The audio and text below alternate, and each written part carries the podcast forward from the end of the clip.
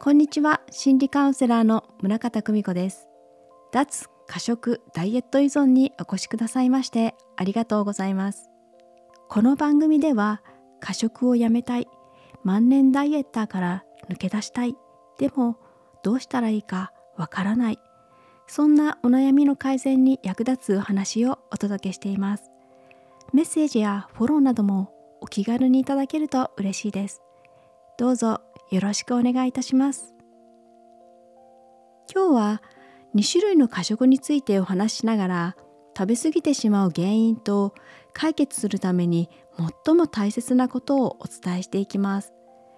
まずは前提としてここで私がお話しする過食とはたくさん食べることで心や体に何らかの苦痛が伴ったり生活に不具合が生じるなど生きづらさを感じるような場合についてです。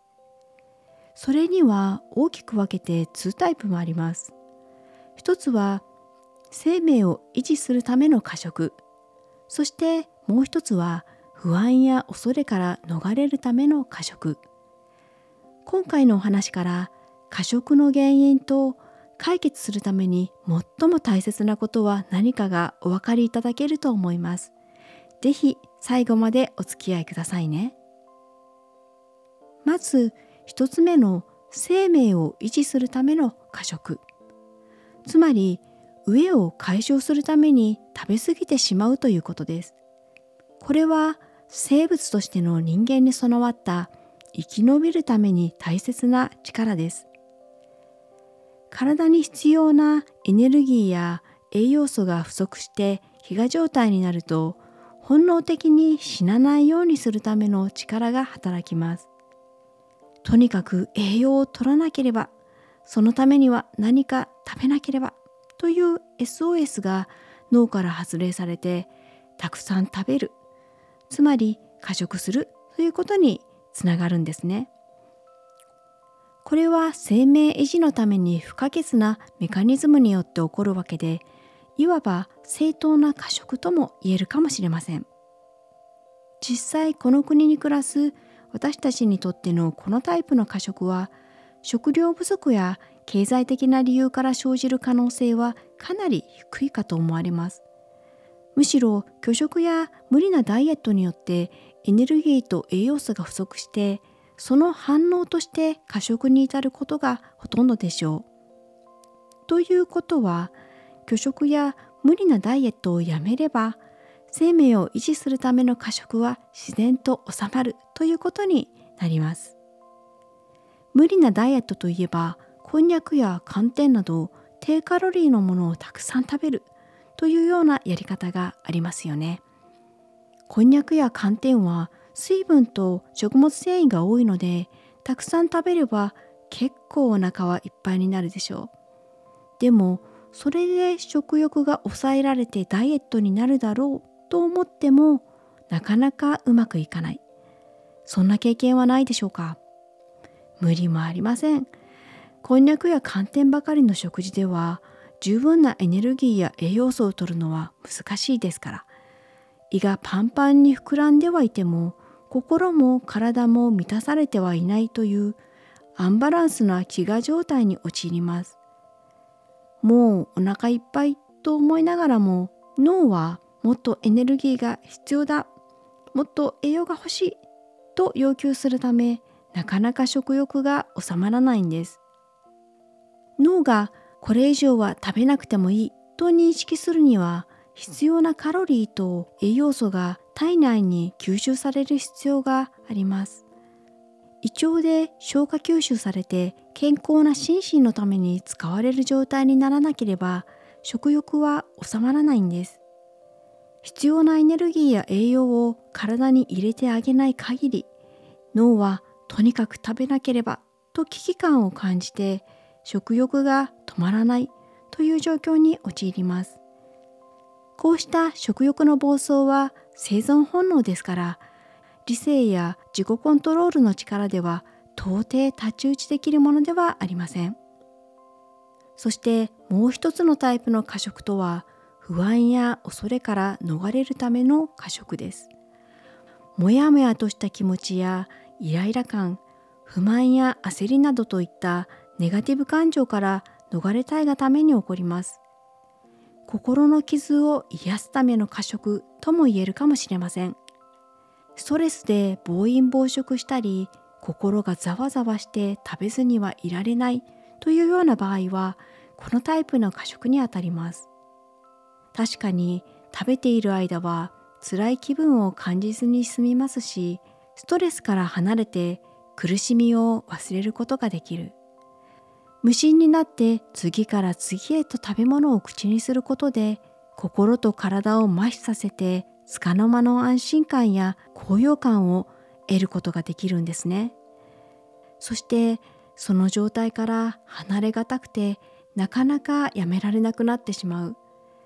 大量の食べ物を詰め込むことが不安や恐れから逃れるための手段となっていて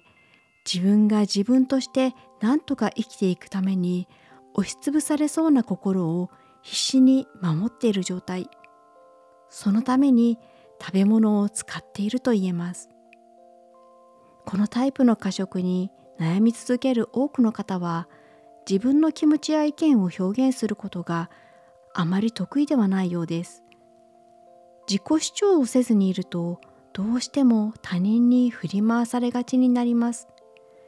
そんな日々の生活の中で生じたネガティブ感情をもやもやしたまま抱え続けている。不快感や不満がいろいろありながらも本当の原因をはっきりさせたり改善しようとする代わりに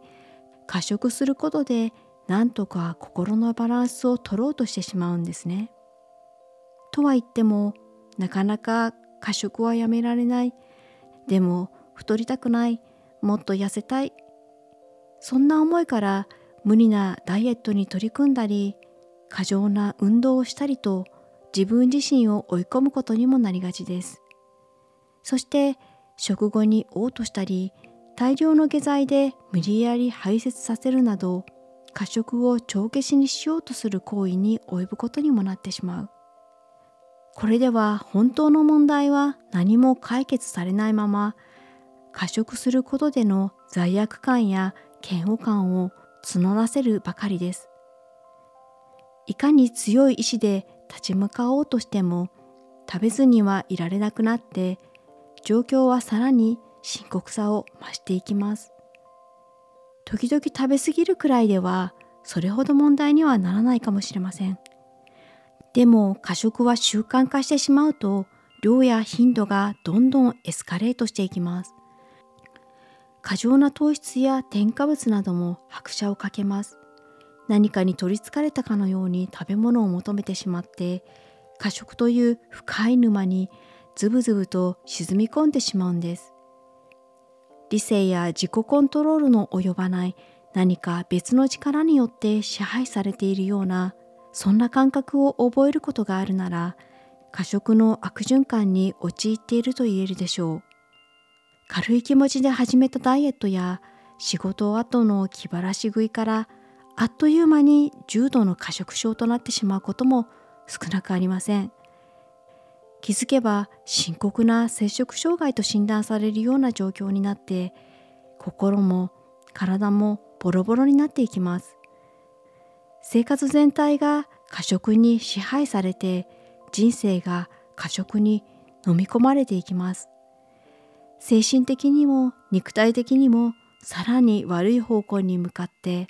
ますます抜け出すのが難しくなってしまうんです。でも安心してくださいね。過食の沼から抜け出す方法はいろいろとありますから。どんな解決策を講じるにせよ絶対的に必要なのは自分の気持ち特にネガティブ感情に向き合うこと。